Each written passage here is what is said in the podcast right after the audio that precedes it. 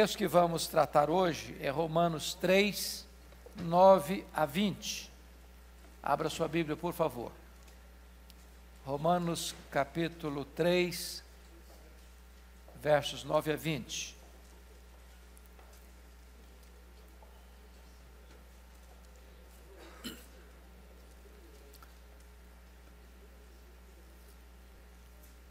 Nós vamos fazer essa leitura, você vai acompanhar a leitura e depois você deixa a sua Bíblia aberta no texto. Está escrito o seguinte: Que se conclui? Temos nós qualquer vantagem? Não, de forma nenhuma.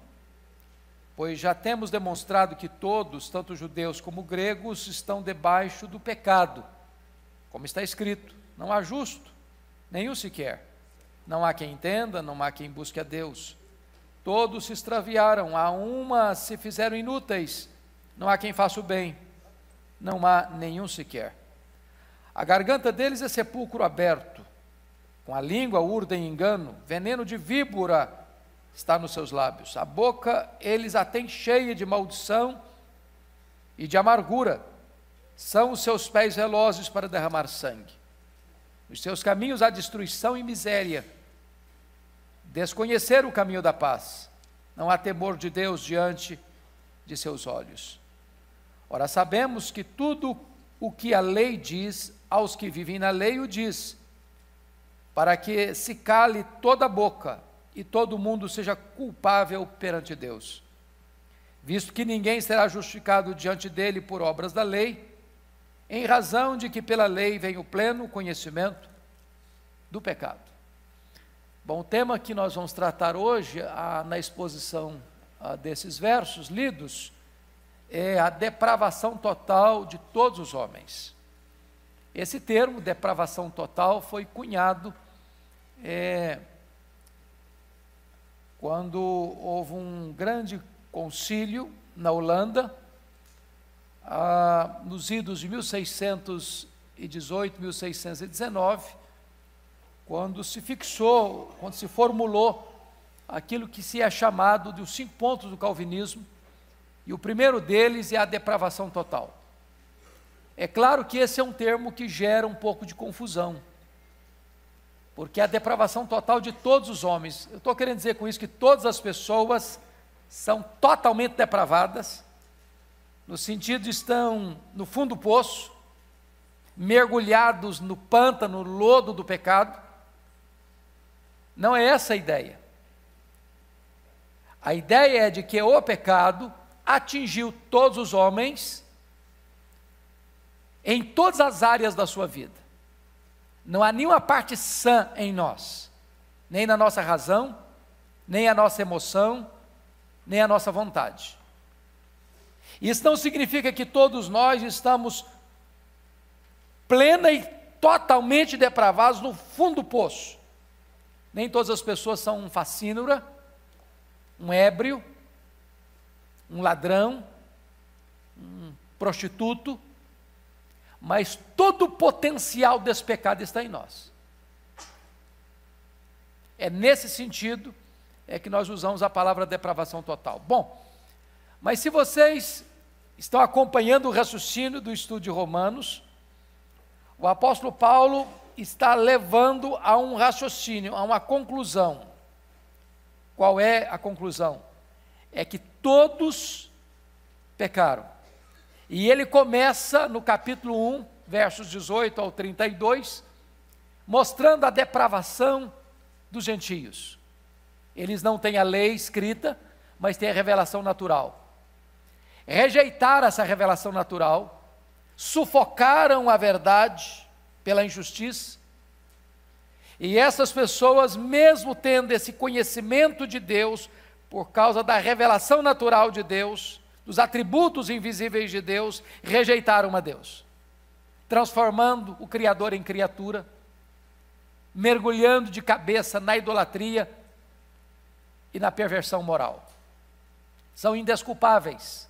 Sabem eles que são dignos de morte, mas não só praticam os pecados que são dignos de morte, mas aplaudem e aprovam aqueles que praticam os mesmos pecados. Aí Paulo vai levar para o capítulo 2 e dizer que os moralistas, que rechaçam os escândalos dos gentios, os pecados morais terríveis dos gentios, a idolatria dos gentios, reprovam isso publicamente, mas eles são culpados porque no secreto do coração eles praticam isso. Então, assim como os pagãos são culpados, os moralistas que vivem de fachada e denunciam o pecado dos outros também são culpados, porque eles praticam aquilo que reprovam nos outros. No argumento de Paulo, os moralistas são piores do que os pagãos, porque os pagãos sabem que esse pecado merece a morte e praticam esse pecado. Aprovam quem pratica esse pecado. Os moralistas reprovam esse pecado na vida dos outros, mas praticam esse pecado em secreto. Então, nós argumentamos a última vez, no, na última aula, no capítulo 2, uh, ah, no capítulo 2 até o capítulo 3, versículo 8, que os judeus também são culpados, que se estribavam na lei e na circuncisão, mas ao mesmo tempo que faziam desses benefícios um escudo ou um salvo-conduto para continuarem pecando, também são culpados. Agora, o argumento de Paulo fecha. Agora ele vai dizer o seguinte: todos, sem exceção, são culpados. Todos pecaram. E Paulo vai a essa argumentação final, arrasadora, demolidora, irresistível, para então levar todo mundo ao tribunal de Deus. E diante do tribunal de Deus, quando a lei é levantada, quando os pecados são denunciados, ele diz: todos botam a mão na boca e se calam. Porque ninguém pode ser justificado diante do tribunal de Deus pelas suas próprias obras. E é então, depois que reduz todos nós ao pecado, debaixo do pecado, condenado pelo pecado, é que ele abre a porta da graça e apresenta o Evangelho. Pois bem, então vamos a, a examinar esse texto. Primeira coisa que eu chamo a sua atenção é para o versículo 9 que se conclui? Temos nós qualquer vantagem? Não, de forma nenhuma. Parece que ele está numa contradição, porque veja comigo a pergunta do verso primeiro, três primeiro. Qual, pois, é a vantagem do judeu? Ou qual é a utilidade da circuncisão? Muitas, sob todos os aspectos. Agora eu chego no verso 9 e diz: que se conclui? Temos nós qualquer vantagem? De forma nenhuma. Vai, Paulo, não estou te entendendo. Você está falando que o judeu tem muita vantagem. E agora você diz que não tem vantagem nenhuma. O que você está querendo dizer com isso? Ele está dizendo o seguinte: do ponto de vista de privilégios e responsabilidades, o judeu tem muitas vantagens. Ele recebeu a lei, a palavra de Deus escrita. Ele recebeu a bênção da aliança, a circuncisão. Agora, do ponto de vista do julgamento de Deus, o judeu não tem privilégio nenhum, vantagem nenhuma. Sabem por quê? Porque todos no tribunal de Deus vão ser julgados da mesma maneira. Privilégio espiritual não significa que você tem imunidade especial diante de Deus. O fato de você conhecer a Bíblia, de ter a Bíblia, de ser um crente, ser um presbiteriano, ser um reformado, de ser isso, de ser aquilo, não dá para você direitos especiais diante de Deus. Então, quando se trata de julgamento, não tem vantagem, Deus vai julgar a todos, com justiça, não tem preferências, não tem dois pesos e duas medidas, todos nós teremos que ser julgados. Então, apenas aqui uma aparente contradição. Há uma dolorosa demonstração. Temos nós qualquer vantagem? Não, de forma nenhuma, pois já temos demonstrado que todos, tanto judeus como gregos, estão o quê? Baixo pecado. Judeu e grego, grego aqui está querendo dizer todos os gentios. Todo aquele que não é judeu aqui é classificado aqui como grego. Então todos estão o quê? Debaixo do pecado. A palavra debaixo do pecado na língua grega traz a ideia de você estar debaixo da escravidão, do domínio, do império, do comando, que você está como que esmagado debaixo desse pecado. Por exemplo, vamos imaginar que você diga assim: bom, eu, consciente e deliberadamente, tomo a seguinte decisão hoje, 29 de julho de 2018. A partir de hoje, eu não estou mais debaixo do pecado. Eu não peco mais. Nunca mais. Pergunta a você: você levaria a cabo essa decisão?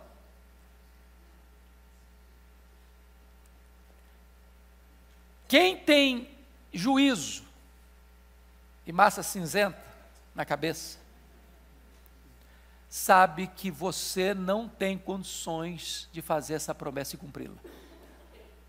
O que Paulo está dizendo é o seguinte: todos nós, sejam judeus, sejam gentios, estamos todos debaixo do pecado. Então, ele já começa mostrando que não tem saída para nós nesse sentido. Então, eu quero hoje pensar com você em alguns pontos que eu vou destacar. Primeiro, a depravação total refletida na relação do homem com Deus. Primeiro, a rebelião do homem contra Deus é provada pela Escritura. Olha o verso 10 comigo. Só, só um detalhe importante aqui. Se você notar, dos versos 10 até o verso 18, a, você está vendo que está recuado um pouquinho na sua Bíblia, na descrição? Está vendo isso aí?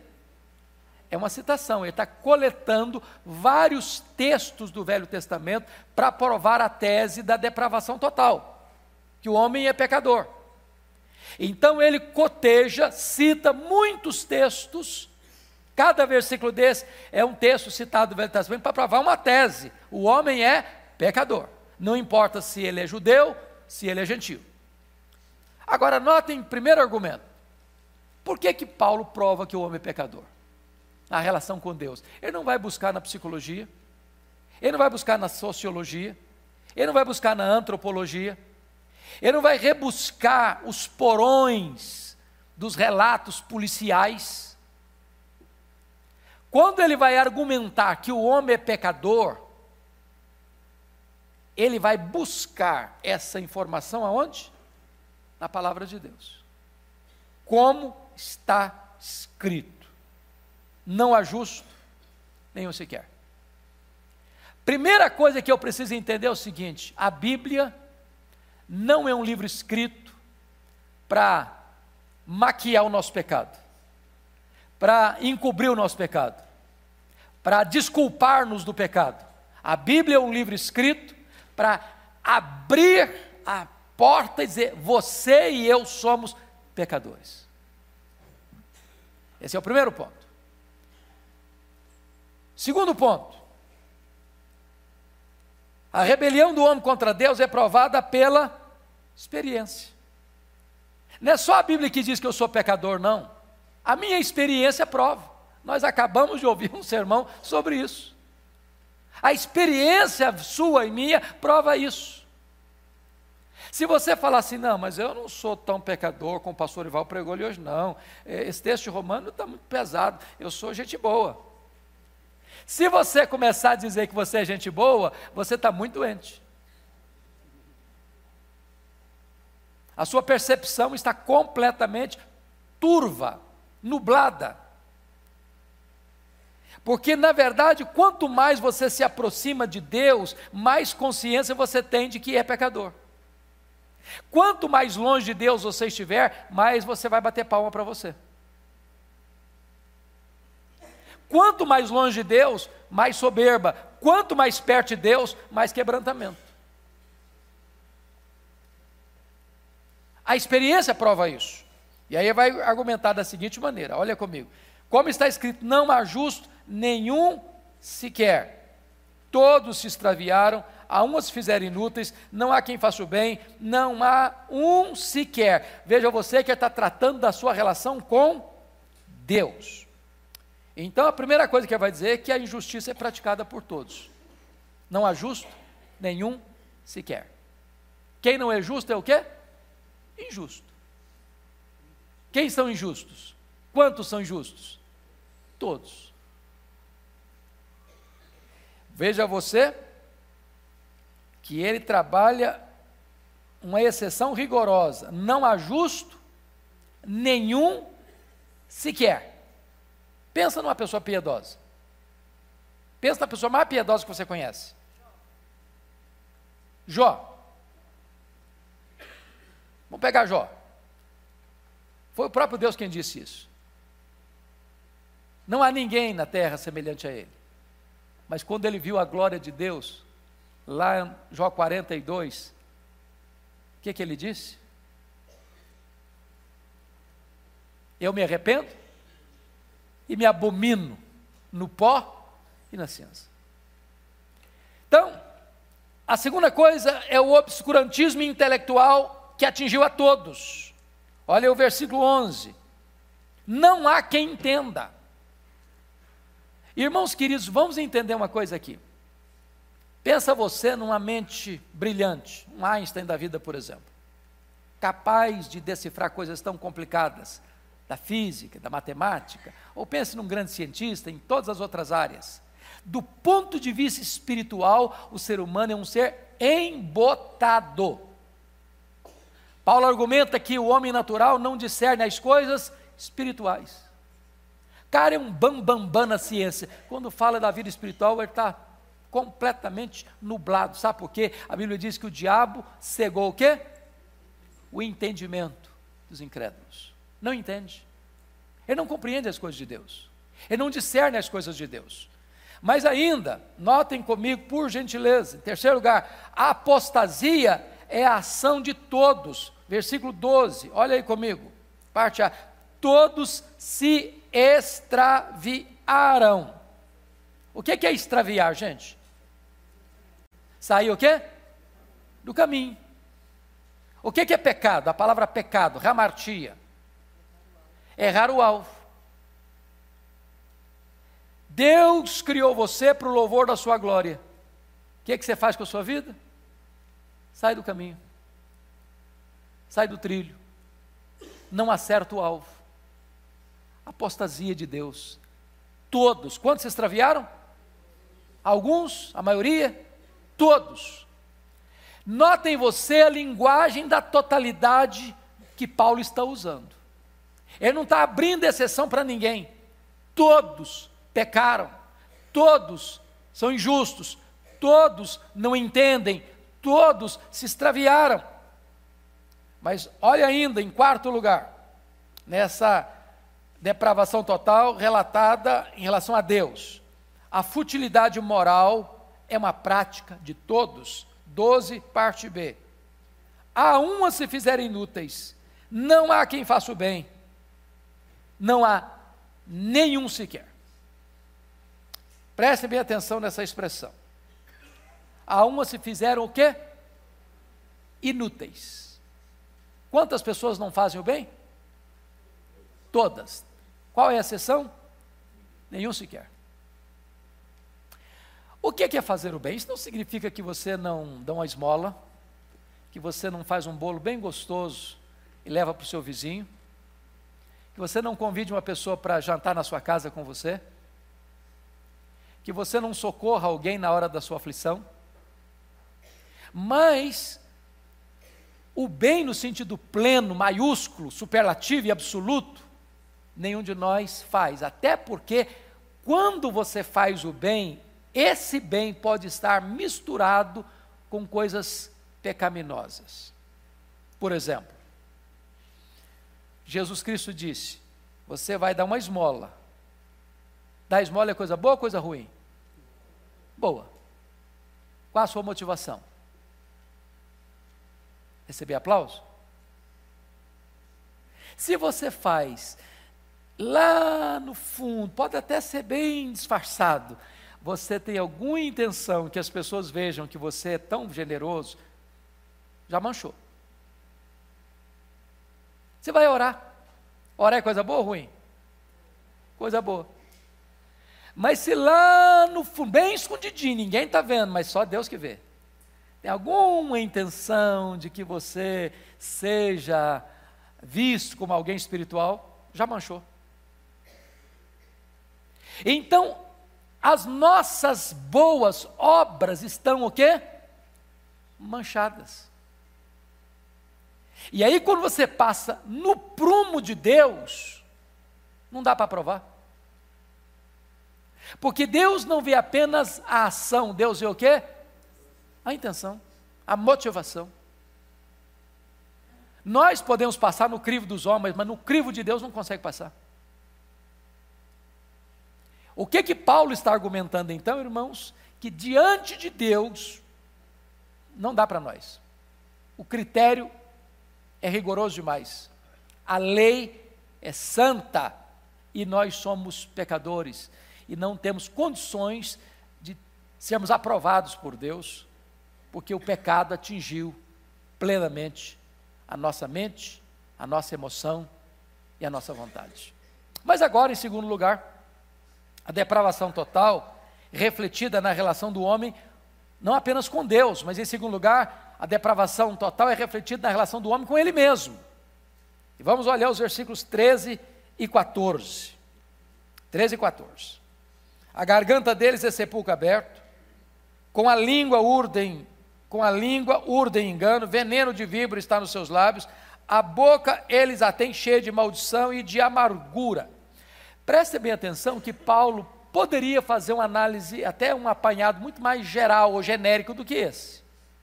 Eu podia pegar, por exemplo, pecados na área sexual, pecados na área da quebra é, do sexto mandamento, não matarás. Eu poderia pegar pecados na área, por exemplo, do oitavo mandamento, não furtarás. Eu poderia pecar, pegar pecados da quebra da primeira tábua da lei em relação a Deus, de ter outro Deus, idolatria, de desonrar o seu nome, de não honrar pai e mãe. Mas ele vai, como que, focar na questão da língua. Então vamos olhar aí, primeira coisa. A garganta é uma sepultura ávida para enterrar as pessoas. A garganta deles é sepulcro aberto. A garganta é de onde vem o som, de onde vem a voz, de onde vem a fala, de onde procede o que você está falando. Ele não fala apenas que a garganta é um problema, a sua fala é um problema, não. É, diz ele aqui, sepulcro aberto, ávido para matar e ávido para receber os defuntos. Pense comigo se a maioria dos nossos problemas não advém da nossa comunicação.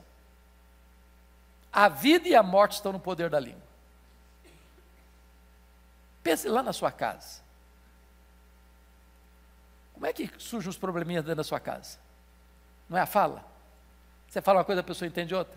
Você fica com raiva, fala como você falar. Você fala o que não devia falar. Pastor Arival hoje mencionou o fato de muitas pessoas é, tentar destruir a reputação das pessoas pela internet. Assassinato de reputação. Você solta na mídia um comentário mal, malicioso, uma avaliação maldosa, um juízo temerário de alguém e se espalha. E aí a pessoa não pode mais se defender, porque é como jogar um saco de pena do alto da montanha, não dá para recolher essas penas mais. E isso vai matando, isso vai destruindo, isso vai arruinando, isso vai desconstruindo a reputação das pessoas. E Paulo diz o seguinte: que a garganta deles é como um sepulcro aberto. Olha a maldade nossa. De quem que ele está falando? De judeus e gentios. Ele está falando de você e de mim. Nós não estamos aqui dizendo para os outros, não, isso, isso, isso é você, e sou eu, somos nós. Segundo lugar, a língua é uma agência de engano e mentira. 13, parte B, confira aí comigo.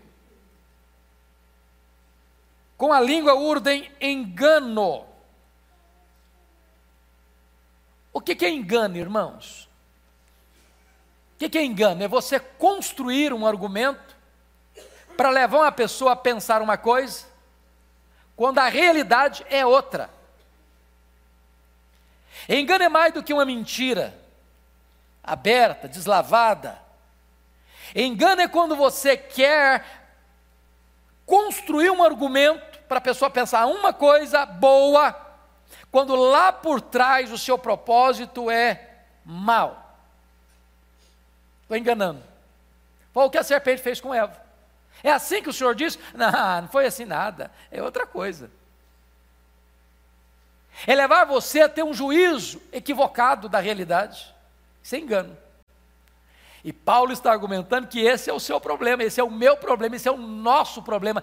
A nossa corrupção e maldade está a esse ponto da nossa língua está a serviço do engano. Do engano. Terceiro, olha comigo. Os lábios são um reservatório de veneno letal. Olha o versículo 13, parte C. Veneno de víbora estão nos seus lábios. Não é um veneno qualquer, não, viu? Não é um veneninho, assim, que é veneno de víbora. E veneno de víbora faz o quê? Mata.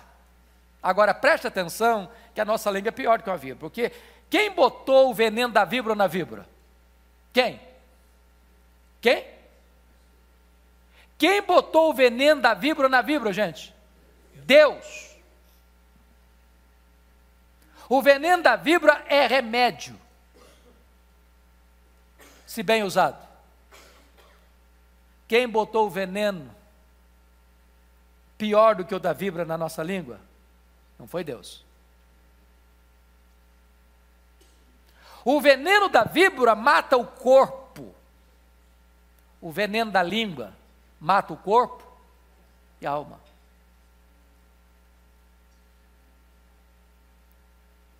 O veneno da víbora inocula numa única pessoa. Uma víbora não pode morder 50 pessoas ao mesmo tempo.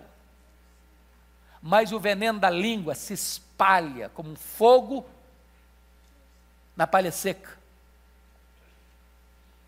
Então o apóstolo Paulo está argumentando aqui que a nossa situação é muito crítica muito crítica.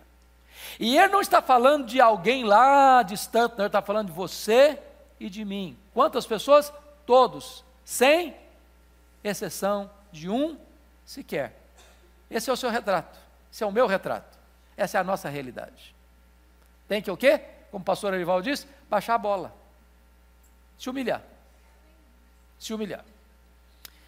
Quarto, a boca é uma fonte de águas sujas. Olha o versículo 14. A boca eles a têm cheia de maldição e de amargura. Ô irmão, boca cheia de maldição, negócio horrível, não? Tiago mostra no capítulo 3 da sua carta esse problema nosso. Você vem para a igreja, ou mesmo na sua casa, a gente canta, é tão gostoso cantar, não? Tem cânticos assim doces, suaves, deleitosos. Aí sua boca enche-se de louvor e você canta. Aí desce, lá para o pátio da igreja, desce além nos irmãos. A mesma boca que cantou, amaldiçoou. Que contradição.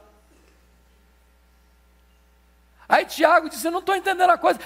Pode, porventura, sair de uma fonte de água doce, água amarga, da mesma fonte? Não. Mas nós somos tão maus, nós somos tão corrompidos, nós somos tão pecadores, que nós somos uma contradição ambulante. Há uma esquizofrenia enfiada dentro de nós, nós somos um ser paradoxal, contraditório, porque a nossa boca, ao mesmo tempo que louva a Deus, daqui a pouquinho está amaldiçoando. Ao mesmo tempo que nós estamos com ações de graças, dando louvores a Deus pelas bênçãos que Ele tem nos dado, daqui a pouquinho está amargurado, reclamando, murmurando contra Deus, cheio de amargura. Quando o apóstolo, quando o escritor de Hebreus é, trabalhou sobre essa questão da amargura, ele diz que a amargura ele tem dois problemas. Uma pessoa amargurada vive perturbada e uma pessoa amargurada contamina. Percebeu isso? Você conhece uma pessoa amarga feliz? ela não é feliz. Mas uma pessoa amarga não apenas não é feliz, mas não deixa as pessoas serem felizes à volta dela. Ela chega e azeda o ambiente. Você encosta nela e sai pior. Você chega feliz da vida e sai revoltado. Contra alguma coisa, contra alguém, porque ela plantou em você essa amargura. Então, Paulo está argumentando que o nosso problema é exatamente a boca, é uma fonte de águas sujas. A boca eles a têm cheia de maldição e de amargura. Prestem atenção que Paulo está aqui nesse argumento assim bem desesperador. A aula de hoje não é nada palatável, não é nada agradável, não. Eu gostaria de não estar ministrando, talvez nem você ouvindo. Porque é desesperador o quadro que Paulo está falando aqui de você e de mim. Ele está nos reduzindo a um ser corrompido, mal. Não tem saída para nós, a não ser no Evangelho.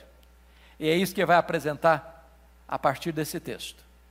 Bom, terceiro lugar, a depravação total na relação não apenas do homem com Deus, não apenas da relação do homem com ele mesmo, mas em terceiro lugar, a depravação total na relação do homem com o seu próximo. Versículos 15 a 17, vamos ver isso. Dê uma olhadinha comigo. São os seus pés velozes para derramar sangue, os seus caminhos a destruição e miséria desconsideram o caminho da paz, não há temor de Deus diante dos seus olhos. O 18 não era aqui, não, o 18 vai para frente.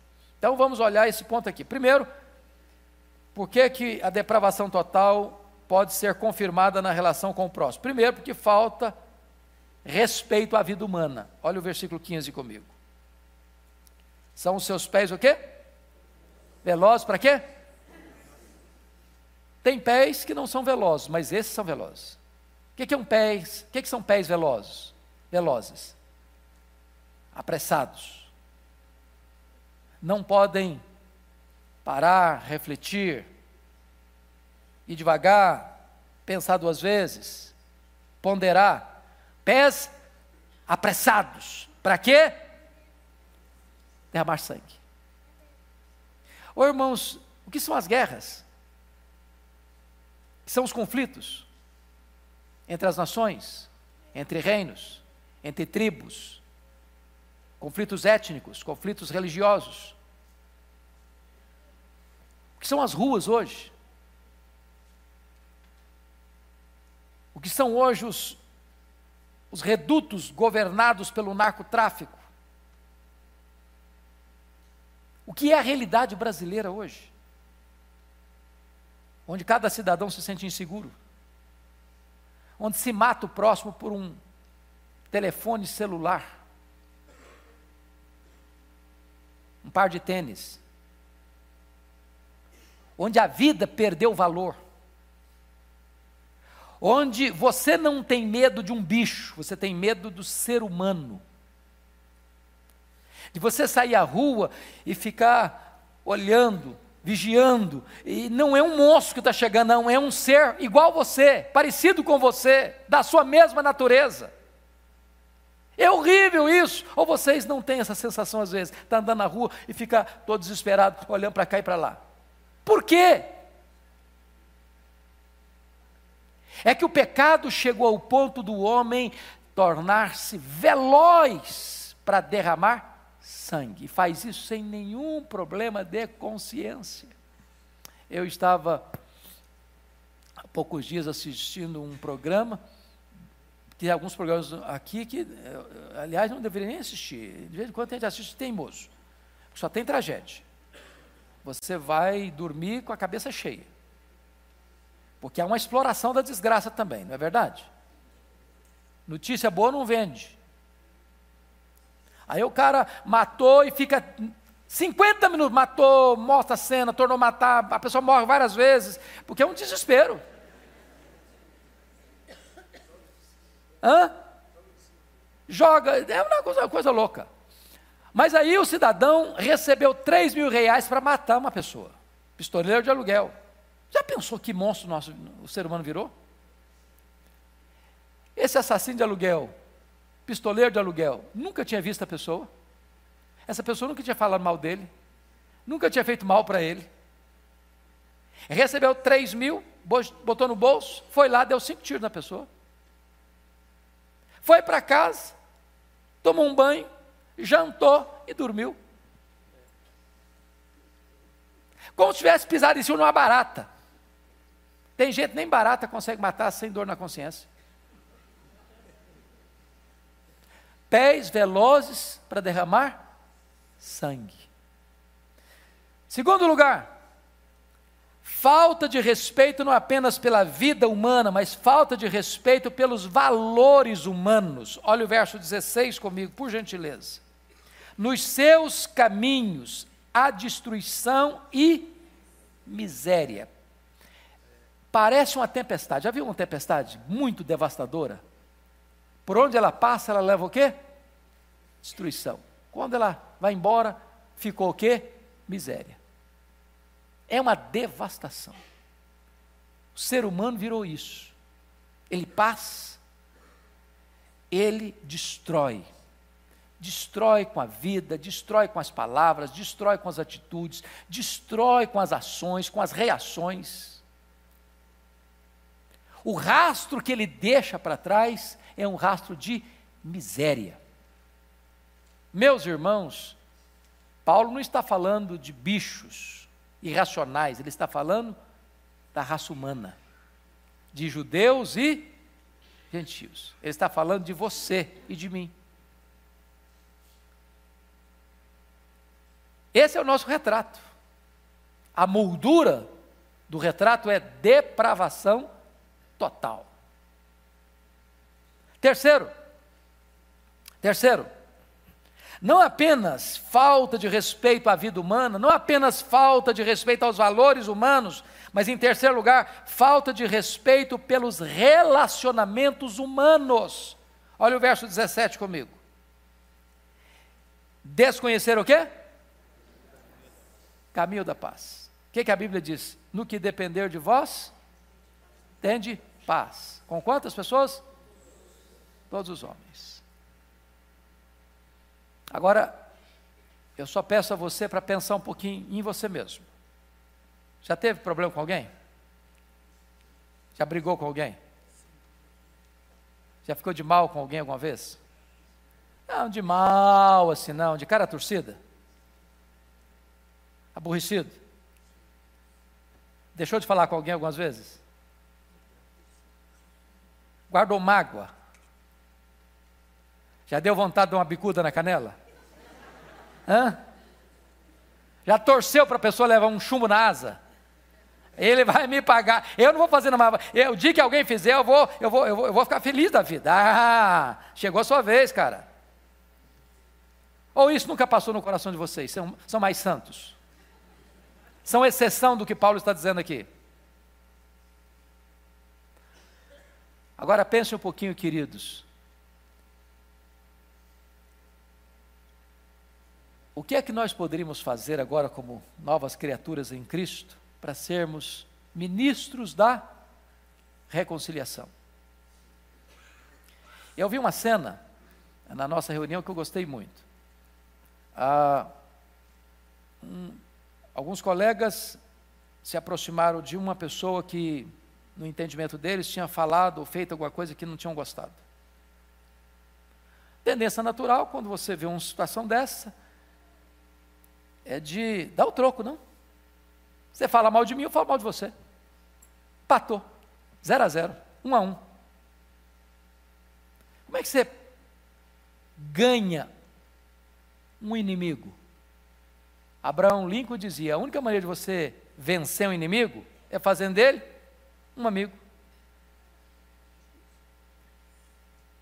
E Abraão Lincoln experimentou isso na sua vida prática, porque depois de muitas derrotas na campanha política, vocês sabem que ele teve muitíssimas derrotas, até ser eleito presidente dos Estados Unidos, com 51 anos de idade. E na campanha dele à presidência, o cara que mais o atacou, que mais se opôs, que mais foi feroz em atacá-lo, foi o senhor Stanton. E ele ganhou a eleição. E para surpresa de todo mundo, quando ele ganhou a eleição, ele nomeou Stanton como ministro da guerra. Aí os aliados dele ficaram muito enraivecidos com ele. Que loucura é essa, cara? O cara te maltrata, o cara te xinga, o cara eh, se opõe a você, fala mal de você, faz campanha contra você, você se elege e nomeia o cara? Que negócio é esse? E Lincoln respondeu: Este é o homem mais capacitado que nós temos hoje para ocupar essa função. Aquele homem se tornou amigo de Lincoln. Quando Lincoln foi assassinado, o orador que discursou na cabeceira do caixão de Lincoln foi o senhor Stanton. Porque agravar uma crise é fácil. Falar mal de quem fala mal de você é fácil. O grande ponto é você transformar um inimigo em amigo. Você paga o mal com o bem. Mas isso só acontece depois que Jesus transforma o seu coração, porque naturalmente, onde nós caminhamos, nós não promovemos a paz, nós provocamos a guerra. É isso que está aí no versículo de número 17: desconhecer o caminho da paz. Paz com Deus, paz com o próximo, paz com você mesmo. Pois bem, agora nós vamos ao último ponto da nossa exposição aqui. Quarto lugar, a depravação total refletida no julgamento do réu. Por favor, acompanhe bem esse raciocínio. Porque tudo que Paulo está tratando desde o capítulo 1, versículo 18, tem como foco esses versículos 18, 19 e 20. Paulo está construindo esse argumento para provar uma coisa: os gentios os moralistas, seja gentil ou judeu, e os judeus, todos sem exceção, são culpados. Mas onde se julga um culpado? Onde? No tribunal. No tribunal dos homens é possível que um inocente seja culpado? Já viram isso acontecer? No tribunal dos homens é possível que um culpado saia como inocente? Sim, já viram isso acontecer? Também. Eu já.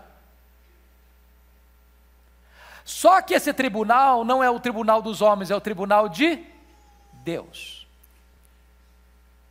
E no tribunal de Deus, nós vamos dar contas das nossas palavras, das nossas ações, das nossas omissões, dos nossos pensamentos, das nossas intenções. É o tribunal que julga objetivamente e subjetivamente. Julga o que se vê e o que se não vê. É o tribunal que consegue julgar o que? Foro íntimo. Então vamos ver essa cena. A primeira coisa é a causa da condenação do réu. Olha comigo o versículo 18, por gentileza. Não há temor de Deus diante seus olhos. O que, é que você aprende sobre o temor de Deus? O temor de Deus é o quê? O que, é que a Bíblia ensina? Temor do Senhor é o princípio da sabedoria. Qual é o maior freio moral que você tem na sua vida para não errar, para não pecar? Temor de Deus. No momento em que um ser humano perde o temor de Deus, ele é irrefreável. Não tem mais freio ABS. Não tem. Ele pisa no acelerador e vai muito rápido para o abismo. Então a primeira coisa que Paulo está argumentando é que a causa dessa condenação é que esse indivíduo que está sendo julgado não tem temor. Quer uma prova disso? Olha comigo lá, capítulo 1, versículo 32.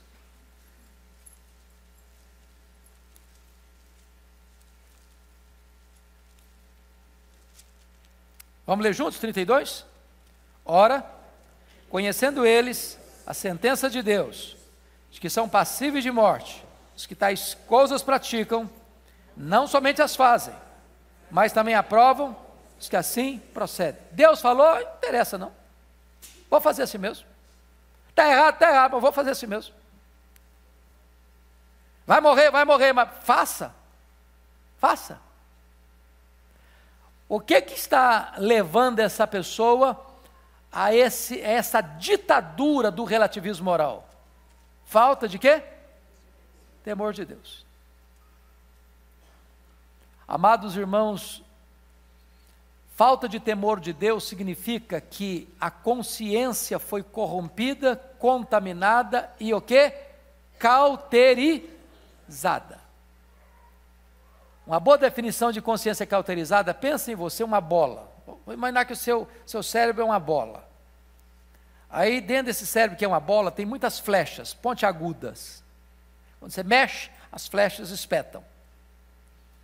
Aí você faz uma coisa errada, uma espetada. Uma fisgada na consciência. Porque todo homem tem dentro de si uma lei moral a consciência do certo e do errado. Não importa se é um índio lá na selva, não importa se é o cara da metrópole mais é, secularizada. Todos têm consciência. Nós não somos um bicho. O ser humano tem consciência. Mas aí você peca uma vez, não se arrepende. Peca a segunda vez, não se arrepende. Peca a terceira vez, não se arrepende. Peca a quarta vez, não se arrepende. Daqui a pouquinho você peca, não sente mais nada. Mais nada. Não é que o pecado deixou de ser pecado, é que você está no estágio pior. É a linguagem do leproso. Como é que as pessoas lá atrás sabiam que, que, que eram leprosas? Quando de repente você está mexendo com água quente, cai uma água fervendo no seu pé, senti nada. A lepra deixa a pessoa o quê? Insensível. A flechinha pontiaguda ficou rumbuda. Aí vira não dói mais, não machuca mais, não pesa mais, porque a consciência ficou o quê? Cauterizada. E isso na linguagem bíblica é falta de temor de Deus. Vocês lembram lá, no profeta, lá em Neemias capítulo 5, quando Neemias está é, é, confrontando os, os nobres que estavam construindo o muro, de repente, as pessoas pobres que estavam sendo exploradas, não tinha nem comida para botar na panela, ah, trabalhando no muro, enquanto os outros estão lá também trabalhando no muro, mas cheio da grana, tinham explorado os pobres, tomado deles as suas casas, suas terras, suas vinhas. E mas irmão, os nossos filhos são iguais aos de vocês, nós não temos comida em casa, e eles aqui estão com demais. Aí Neemias confronta esses nobres, vocês são usurários. Sabe o que me levou a não explorar esse povo, a não agir como os governadores que vieram de mim? Temor de Deus. Foi por isso que eu não fiz isso. Por que, que um político que se diz evangélico se corrompe? O que, que faltou ali? Temor de Deus. O que, que é um freio moral para que você não entre de cabeça no pecado? Temor de Deus. Na fala do pastor Arival, entendendo que o pecado vai ser o quê? Disciplinado. Deus vai disciplinar-nos se pecarmos. Você tem temor. Quando falta temor, a vaca já foi para o brejo. Essa é a causa da condenação do réu. Segundo, a base da condenação do réu. Olha o versículo 19 comigo. Ora, sabemos que tudo o que a lei diz aos que vivem na lei o diz, para que se cale toda a boca e todo mundo seja culpável perante Deus. Qual o meu, qual é o seu, qual é o nosso problema com a lei? A lei é, ela não pode nos, nos, nos absolver no tribunal. Porque a lei é fraca? A lei é impotente? Em si mesma? Não, não, não. O problema da lei não é a lei. O problema da lei é com quem ela lida. A lei é boa, a lei é justa, a lei é santa, a lei é espiritual. Mas a lei lida com você e comigo, que somos fracos, somos falhos, somos pecadores, vulneráveis. E a lei é justa. Ela não faz concessão. Na linguagem de Paulo em Romanos, mais tarde, daqui a, nós vamos chegar lá, para mim uma das figuras mais lindas. Sabe como é que Paulo compara a lei? A lei, a, Paulo compara a lei com um marido. A mulher está ligada ao marido em, até quando? Hã? Enquanto ele viver, morrendo, porém, o marido, ela está livre para casar com outro. Mas enquanto ele viver, ela não pode. Aí Paulo diz: a lei é o marido. Esse marido é santo, esse marido é justo, esse marido é espiritual, esse marido é. O que, é que eu estou falando? É, é, é você esse marido? esse marido é um maridão. Só que a mulher, sabe quem é a mulher? Somos nós, essa mulher atabalhoada. Essa mulher é complicada, essa mulher não acerta em nada, ela erra toda hora, ela fala bobagem, ela é complicadíssima. Só um problema: esse marido não morre. E ela não pode se livrar dele. É, aí pronto, aí, aí, você chegou na hora, viu, Tati? Você salvou esse homem agora. Agora prestem bem a vocês. Qual o argumento que Paulo vai usar? Sabe quem morre? É a mulher. A mulher morre. E sabe o que, que acontece? A morte acaba com o casamento. Quando essa mulher ressuscita, ela casa com outro marido. Sabe quem é esse marido? É Jesus Cristo. É Jesus Cristo. O grande aspecto que eu quero levantar hoje aqui para nós é o seguinte: pela lei, todos nós estamos condenados, porque a alma que pecar, essa morrerá. Deus não inocentará o culpado. Então, o que Paulo está argumentando é que a base da condenação é que a lei exige a nossa morte. Sabe por quê? Porque nós pecamos. Não tem saída para nós. Olha, olha para onde Paulo está nos levando antes de apresentar o Evangelho. Finalmente, terceiro lugar, a impossibilidade da absolvição do réu. Veja comigo o verso 20, por favor visto que ninguém será justificado diante dele por obras da lei, em razão de que, pela lei, vem o pleno conhecimento do pecado. Agora vamos entender esse ponto aqui, por favor, vamos entender esse ponto aqui. Primeiro, qual a finalidade da lei? É absolver o réu? Hã? Mostrar o pecado. Propósito da lei é esse, é dizer o seguinte: olha, você não tem saída. Você é pecador, salário do pecado é a morte. O propósito da lei, olha capítulo 4, comigo, versículo 15. Porque a lei suscita a ira. Como assim suscita a ira? Pastor pregou. Quando você peca, isso provoca o quê? A ira de Deus. Então o propósito da lei não é salvar você. O propósito da lei é revelar quão pecador você é. Não é porque a lei é injusta, não, a lei é boa. O problema é que eu sou pecador. E a lei não faz concessão. Outra coisa, a inabilidade da lei. Ou seja, no versículo 20 diz que, visto que ninguém será justificado diante dele por obras da lei, em razão de que pela lei vem o pleno conhecimento do pecado, Quanto mais a lei chega perto de mim, mais eu tenho consciência do pecado. Vou ilustrar para vocês o que é a lei, para ficar fácil. Vamos pensar em construção civil. Tem uma, um aparelhozinho que todo construtor usa, chamado de prumo, né? Você bota o prumo para ver o quê? Para ver se a parede está torta ou direitinho. Só que o prumo mostra que a parede está torta, mas o, o prumo não, não conserta a parede. Ele só prova que ela está torta, mas não conserta. Vamos pensar em outra coisa. A lei é como um raio-x. Quais são os exames mais chiques do que raio-x? Raio-x da minha época, hoje é outra coisa. Hã? Radar de trânsito. Ele te multa. Mas ele não, ele não conserta você no trânsito. Não paga a sua conta também. Né? Vamos pensar no raio-x, na tomografia computadorizada. Ele consegue identificar um tumor em você, mas ele não, não é o bisturi que tira o tumor. Ou uma lanterna, um farol. Você está caminhando no escuro, o farol está te apontando o caminho. Ele aponta a pedra no caminho, mas não tira a pedra. Essa é a lei. Ela mostra o seu pecado, mas não retira o seu pecado. A lei, nesse sentido, é inábil para levar você à salvação, à absolvição. Pois bem, mas o argumento de Paulo agora é fenomenal no verso 19.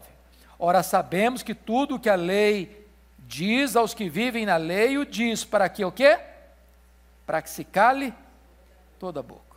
E todo mundo seja culpável. Agora, vamos parar para olhar a cena do tribunal e eu encerro. Lá está o tribunal.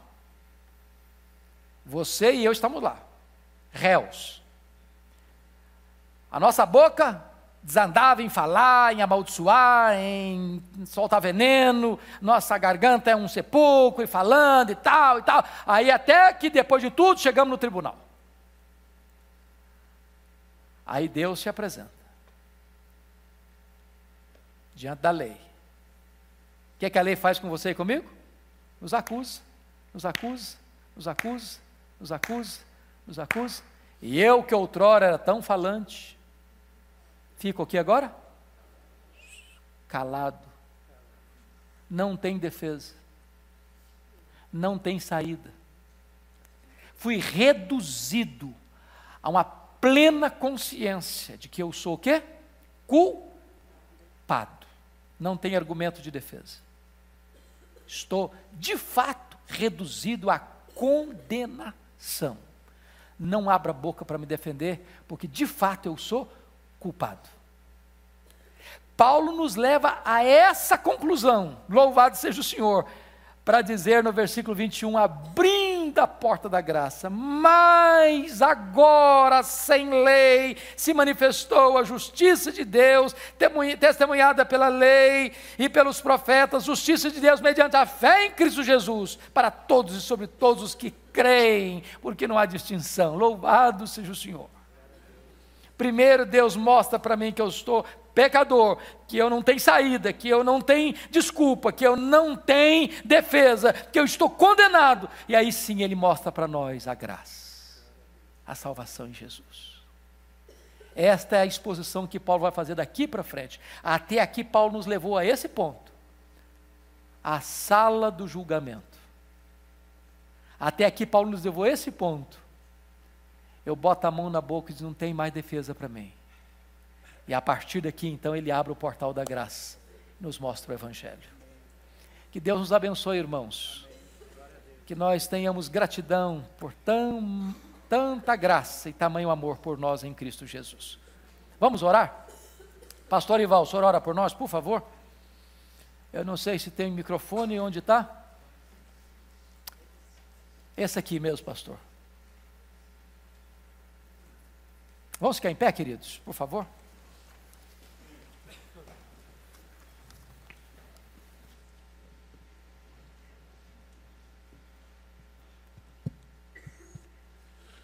Senhor Deus, nós te louvamos pela a bênção da lei que revela a doença do pecado na nossa vida.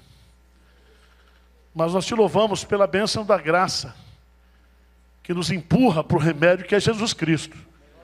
Ele é a cura para os nossos pecados, ele é a libertação de toda condenação que a lei possa aplicar na nossa vida, Pai. Deus, a tua graça nos basta, a tua graça nos é suficiente. E que nós saibamos é, tratar do pecado da nossa vida, sempre recorrendo e dependendo inteiramente da graça do Senhor. Toca nos corações aqui, Pai, instrua e que não haja dúvida no coração da tua igreja sobre essa doutrina tão importante da depravação total do homem. Instrua-nos, fala conosco. Seja o pastor das nossas almas. E que o Senhor continue dando graça ao pastor Hernandes, misericórdia, para que ele possa continuar ensinando fielmente a tua palavra. Cuida dele, cuida do seu coração, da sua vida, do seu ministério, da sua família. Em nome de Jesus. Amém.